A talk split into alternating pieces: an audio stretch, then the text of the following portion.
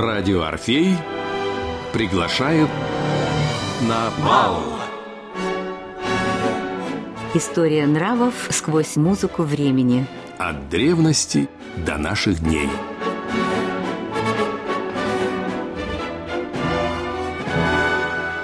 Программа подготовлена при финансовой поддержке Федерального агентства по печати и массовым коммуникациям. Алексей Пензенский. И Ирина Кленская. Отправляемся на бал.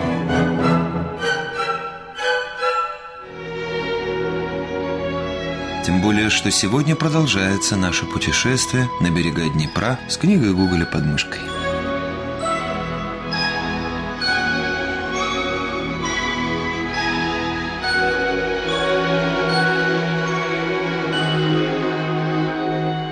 Все было светло в вышине, воздух в легком серебряном тумане был прозрачен, все было видно, и даже можно было заметить, как вихрем пронесся мимо них, сидя в горшке, колдун, как звезды, собравшись в кучу, играли в жмурки, или клубился в стороне облаком целый рой духов. «Я хочу сказать», — писал римский Корсаков, «оперу мою зовут «Ночь перед Рождеством». Прошу заметить, не черевички, как у Чайковского, и не кузнец Вакула, как у Соловьева, а именно «Ночь перед Рождеством». Гоголь в XIX веке был, конечно, кумиром. В конце века вспоминают, что Гоголем зачитывались, Гоголя обсуждали, Гоголя читали дома вслух. Это, конечно, был кумир в самом высоком смысле этого слова. Оперу Чайковского, пишет Римский Корсаков, несмотря на многие музыкальные страницы, я всегда считал слабой, а либретто Полонского никуда не годным. При жизни Чайковского я не мог взяться за этот сюжет, чтобы не причинить ему Ну, конечно, огорчения. это было бы больно ему. И теперь, после смерти Петра Ильича Чайковского, я в спокойном нравственном отношении и могу работать. Я всегда мечтал об этой теме, пишет Римский Корсаков. И еще раз подчеркивает, что я пишу другую оперу. Для меня Да. важен фантастический мир, который показал Гоголь, а не совсем любовная история. Да, потому да, что да. любовная история сама по себе, без этого фантастического мира, где Могла реально... бы случиться где угодно, когда угодно, с кем угодно. Я что так усердно поддакиваю, что вы указали мне, Ир, очень четко, буквально в нескольких словах, на принципиальную разницу между этими двумя произведениями, между авторскими подходами. Если в случае с Чайковским это история о страсти, то здесь это уже история о мире невидимом, который стоит по ту сторону. И я что хотел в связи с этим сказать, что, мне кажется, довольно-таки поверхностным взгляд Набокова, который, ну, посмеивался над ранними произведениями Гоголя и выражал только радость э, по тому поводу, что Гоголь вовремя от нее отказался, что на остальных шести томах его сочинений не бродят эти лихие украинские парубки с гарными девчинами. Ну, это такое вот дворянское петербургское высокомерие. Но что важно еще отметить, что при всем, конечно же, определенном сходстве менталитетов русского и украинского, при общности во многом исторических судеб, есть очень серьезная разница в народном мировосприятии. И когда читаешь ту самую книгу Афанасьева, о которой мы с вами много и соглашались, и спорили, о образах природы, кажется, у славян, да, она так называется. Там- Поэтические воззрения да, славян на поэтические природу. воззрения славян на природу. Там ясно бросается в глаза, что по одному и тому же поводу думают русские и украинцы. И очень по-разному. То есть это два совершенно разных мира. Виной тому ли климатические зоны, которые, конечно же, разные, или все-таки какие-то национальные особенности. Ученые спорят, в общем. Но я бы сказал, что вот это национальное сознание украинцев, оно гораздо более насыщено всякими этими бесами, демонами, всякими чертиками и прочей нечистью, более или менее безвредной, более или менее опасной, чем восприятие природы нашими соотечественниками. История нравов сквозь музыку времени. В программе «Бал» на волне «Радио Орфей».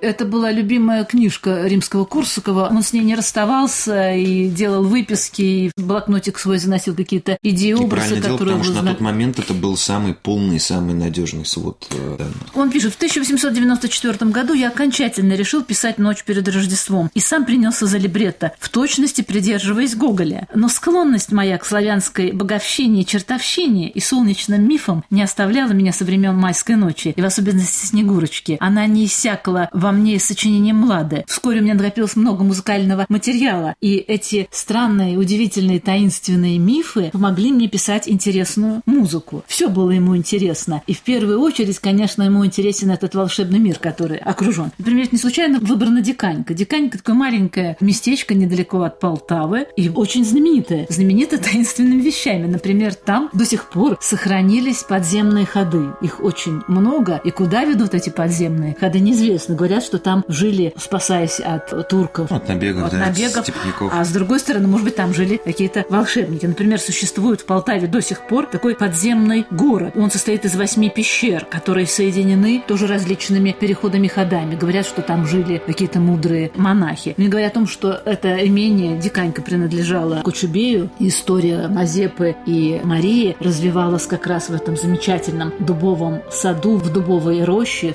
До сих пор сохранились великие, могучие, мощные дубы, в дупло которых Мазепа и Мария клали записочки. А еще славилась Диканька чудом. Кочубей свозил со всего мира ростки сирени. И сиреневый сад, больше 40 видов сирени цвело там. И весной он напоминал какое-то огромное сказочное существо. К сожалению, в конце 70-х годов комсомольцы на субботнике вырубили большинство этой сирени. И там сейчас цветет всего один сорт.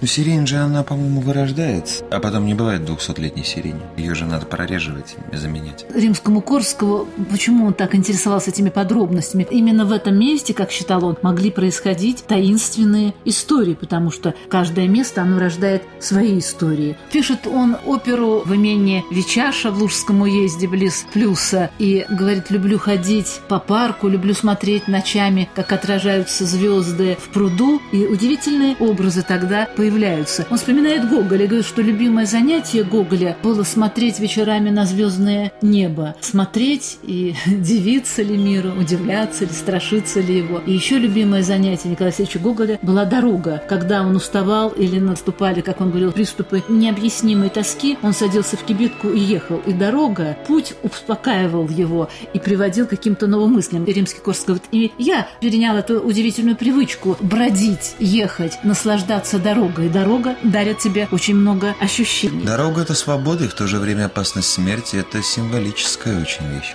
Интересно, что песни украинские Гоголь собирал их и собирал их римский Корсаков. И он говорит, что в этих народных песнях какое-то испытываешь удивительное состояние. И вроде бы рифма неправильная, и вроде бы мелодия такая совсем простая. А вот соединяясь, ты вдруг видишь, что какое-то есть странное... Тишина энергетика в народных песнях. Между словами состояние, которое есть смысл уловить, но только чистое сердце может это услышать, потому что человек захламленный, как говорил Гоголь... Ну, отягощенный гордыней гордыней и ненужными какими-то бытовыми подробностями. условностями всякими, социальным снобизмом классовым. Это мощный заслон. Человек себя обкрадывает. Любая предвзятость, она ведет к ограничению. Все интересовало. Гоголь же писал матери, прошу подробности, подробности, как одеваются, какие привычки, какие особенности, чем угощают. Мелочи. И римскому Корскому это интересно, потому что опера римского Корского, в отличие от оперы Чайковского, она очень сказочная. Это, конечно, история странных миров. И римский Корсаков говорил, я вот я человек удивительный и, может быть, реально относящийся к жизни. И по характеру был строг, аккуратен, точен, прям. А интересовало его в музыке вот то, что нельзя объяснить. Все, что нельзя объяснить, все, что нельзя выразить словами. Да. Это, это интересно. Самое, это же самое сложное. Вот эта грань, которая отделяет понятное что-то для нас и непонятное. Но это известно, что человек может понять исключительно то, что можно выразить словами.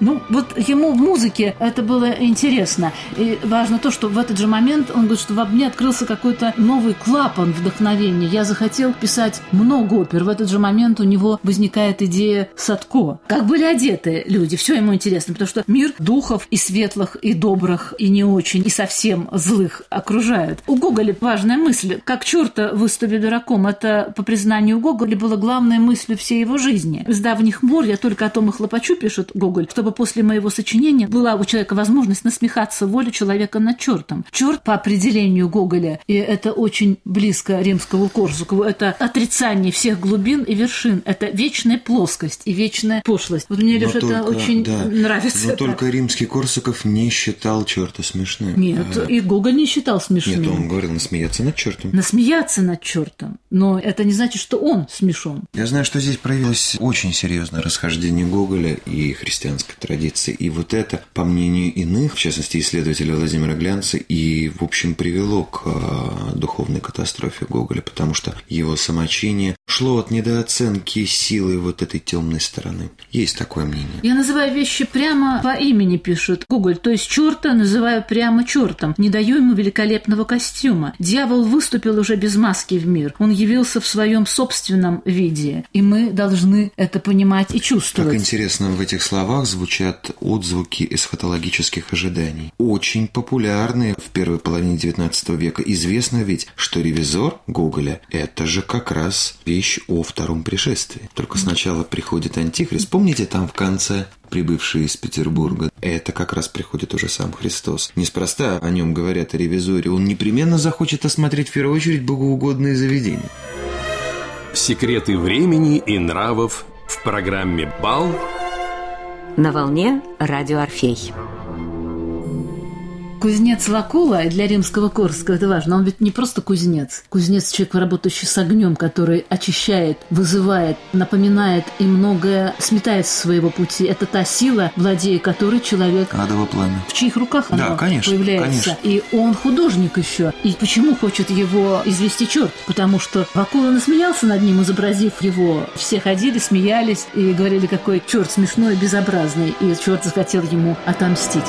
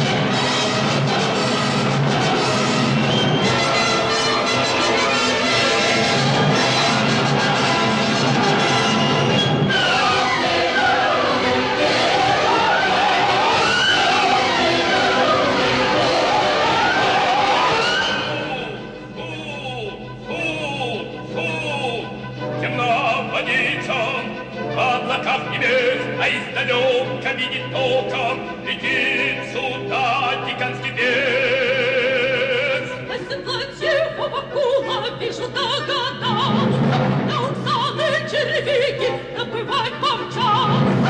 Не пропустим кузнеца мы, Прекратим дорогу вору, не пропустим кузнеца мы. прекратим дорогу вору. Ой, диканский ты по бесам, не молюй чертей притворен, Не твори заклятий страшных, не плоди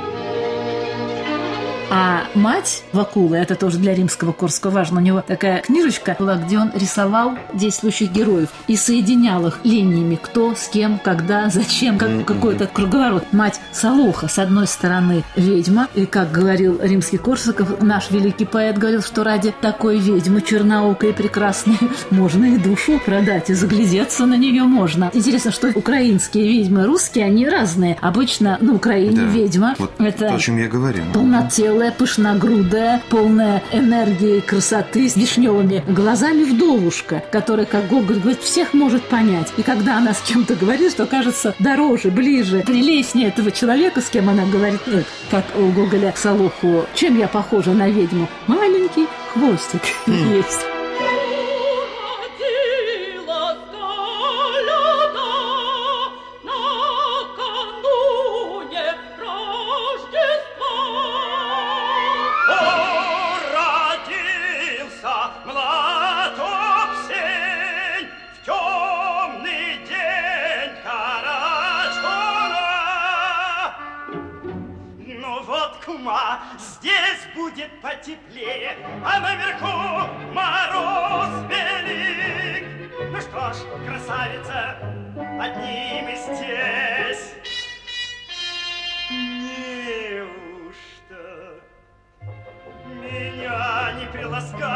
Не пригреешь, Назапся до смерти. Я после пекла никак привыкнуть не могу к морозу. Гоняя за тобой по поднебесью, я месяц выпустил. Досадно право. Я тоже звезды все порастеряла, Не удалась затея.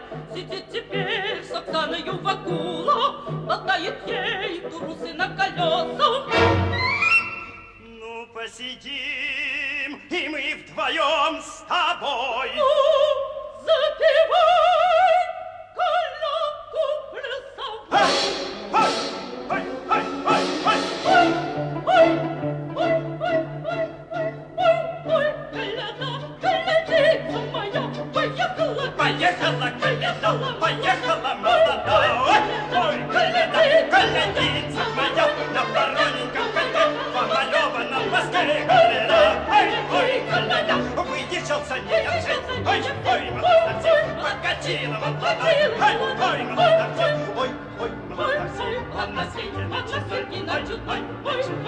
ой, защитите, ой, ой, коля, не выедете.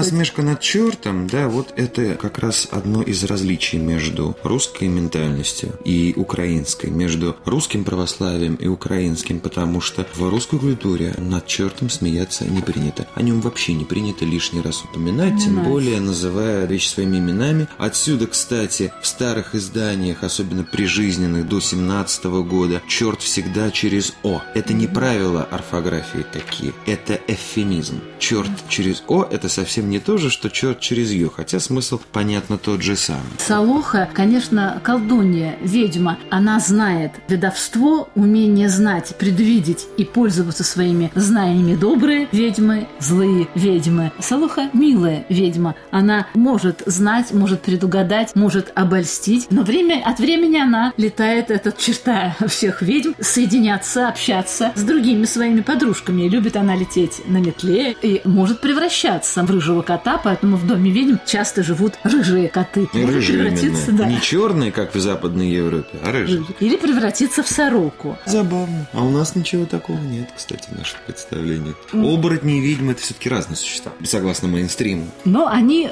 могут соединять. Интересно, что э, Это, извините, был американский фильм «Любовь с первого укуса», комедия про Дракулу. И Там была очень смешная сцена, когда отрицательный герой в несчастного Дракулу всаживает целую обойму серебряных пуль. Тот так на него смотрит и говорит, серебряные пули – это от оборотней. А я вампир на меня не действую.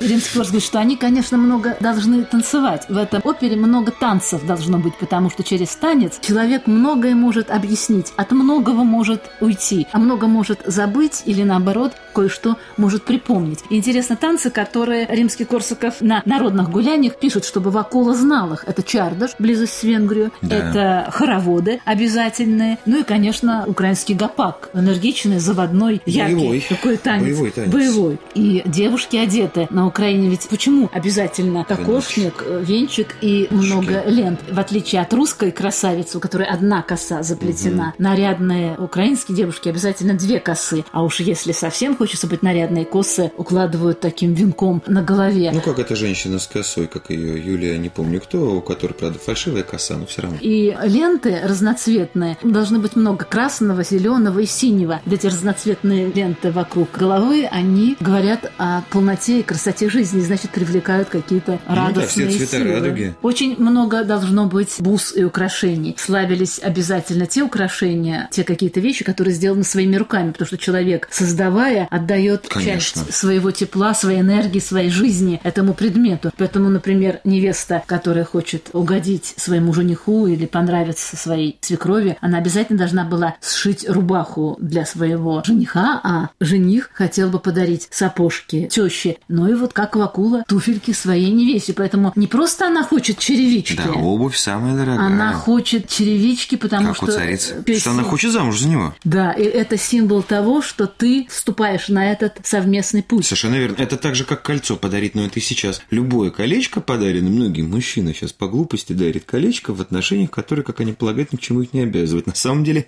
незнание не освобождает от ответственности. Что еще происходит вот этот торжественный мир? Говорит, самое опасное время – это время святок. Это как раз Это борьба между, вот когда самый короткий день, и как бы происходит символическая борьба в природе между светом и тьмой. И, может быть, в последний год существования мира может даже победить тьма на какой-то момент перед концом света. Неспроста Христос родился на стыке. еще объяснение, что так мир и так Отец рад появлению на свет своего Сына, что Он открыл ворота ада. Да. И все высыпали на свет Божий играть, веселиться, но и совращать людей добрых, нашептывать на ухо людям о всяких делишках, которые можно и совершить под шумок. Самые опасные дни, именно эти, они наполнены такими страстями и разными страшными поворотами судьбы. Поэтому этих надо дней боялись, востро. конечно. Ухо держать востро. У римского Корсакова интересный поворот. Он говорит, что начинает день прибывать. Он прибывает на маленький стежок, как куриная лапка, но он начинает прибывать. И значит, солнце поворачивается на весну, Да. на лето. И значит, все, что было... Значит, э, жизнь опять одерживает победу над смертью. Значит, человек замороженный. У римского Корсакова интересная мысль. Она мне как-то понравилась. Я ее пропускала раньше, что Оксана заморожена. Она как снежная королева. Она замерла. Все силы человека и все эмоции его, все чувства в этот период замораживаются. И как только наступает смена времен, человек отмораживается. Он отпускает все свои чувства. И поэтому ей не нужны уже черевички, как у царицы. Она и так любит его. И она смела в своих чувствах, потому что растаяла. Это важная вещь. Говорит, что обратно мчится Вакула. И уже светлые духи ему помогают, сопровождают его. На небе зажигаются ярким светом утренницы. Мимо проплывают Каледа и Овсень со своей свитой. Слышится колокольный звон. Это римский Корсаков пишет, чтобы не забыть, и какие у него Каледа, почему в образе девушки в золотом венке, запряженном вороным коньком. Овсень в образе молодого парня на кабане с золотой щетиной. Оба в дорогих шубах и шапках выезжают на сцену. Каледа – это вообще удивительное то ли существо, то ли период времени.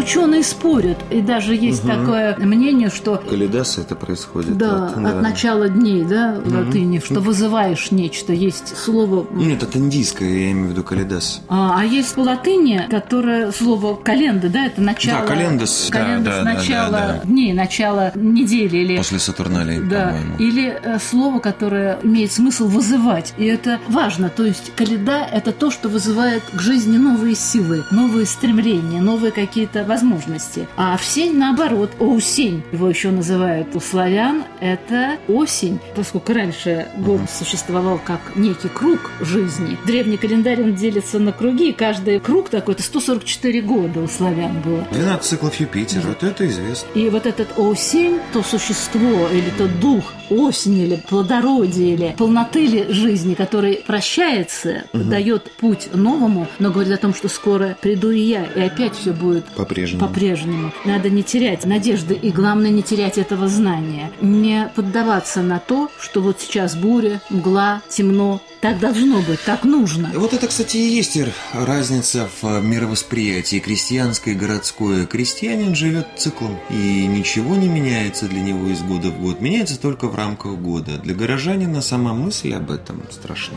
Что ровно через год будет точно так же, как сегодня. Зачем тогда вот все вот это? Вот эти экипажи, путешествия, службы, зачем? Крестьянин на самом деле прочно стоит на земле. Он знает, что делает. И про каждое дело, что он не делает, ты его спроси, он тебе объяснит, зачем он это делает. С горожанином не все так просто. Но город без деревни не может, как и деревня без города. И римский Корсаков наслаждается оттенками ситуации. На генеральной репетиции произошла неприятная история. Присутствовали два великих князя, Владимир и Михаил, и они возмутились тем, что Екатерина II, их бабка, появляется на подмостках вместе с чертом. Прабабка, скорее. Ну, они называли ее бабка, что появляется на сцене с чертом. Это Дураки, а? Да, и более того, что на декорациях была изображена Петропавловская крепость, которая считается усыпальницей дома Романовых. И дальше их возмутила еще одна ужасная сцена, когда дьяк пристает к Солохе. Им показалось, что это очень неприлично. Блюстители выводить. нравственности. Извиняюсь, последний роман. В дело вмешался Николай II. И был серьезный разговор. Николай II, который раньше разрешил показать на сцене Екатерину II, сейчас засомневался и сказал, что лучше пусть будет один светлейший, то есть Потемкин. Римский Корсаков пришел очень злой и написал, какой дурацкий вид и какая дурацкая ситуация. Потемкин оказывается хозяином в гардеробе царицы. Ха-ха. Ага, ага. Юмор в том, что они сами юмора не понимали. Уж насколько прямее и честнее был Николай Павлович первый, да, который, кажется, на премьере Козьмы Прудкова пьесы «Фантазия» ушел прям с первого действия. Он все выразил четко свое мнение, сказал директору театра. Много я видел за свою жизнь ерунды, но такого не видел. Такая не очень счастливая была сценическая жизнь оперы Римского Корского «Ночь перед Рождеством». Надо сказать, что это его не огорчило, потому что, как он говорил, что опера пробудила во мне какие-то удивительные силы, мастерство, поэзия, восторг Гоголя перед миром передался и мне, и мне захотелось писать, придумывать, фантазировать, творить. Пишет в одном из писем, повторяет эту мысль, что Гоголь – великий поэт, равному которому после Пушкина не было в русской литературе. И я счастлив, что я прикоснулся к его творчеству и к его фантазиям. Праздники и все, что связано с этими удивительными временами в рассказах Гоголя, выводят жизнь за ее рамки, за ее пределы и делают невозможное возможным, несущественное существенным, не таинственное таинственным. Окончен бал, погасли свечи. Итак, до следующей встречи.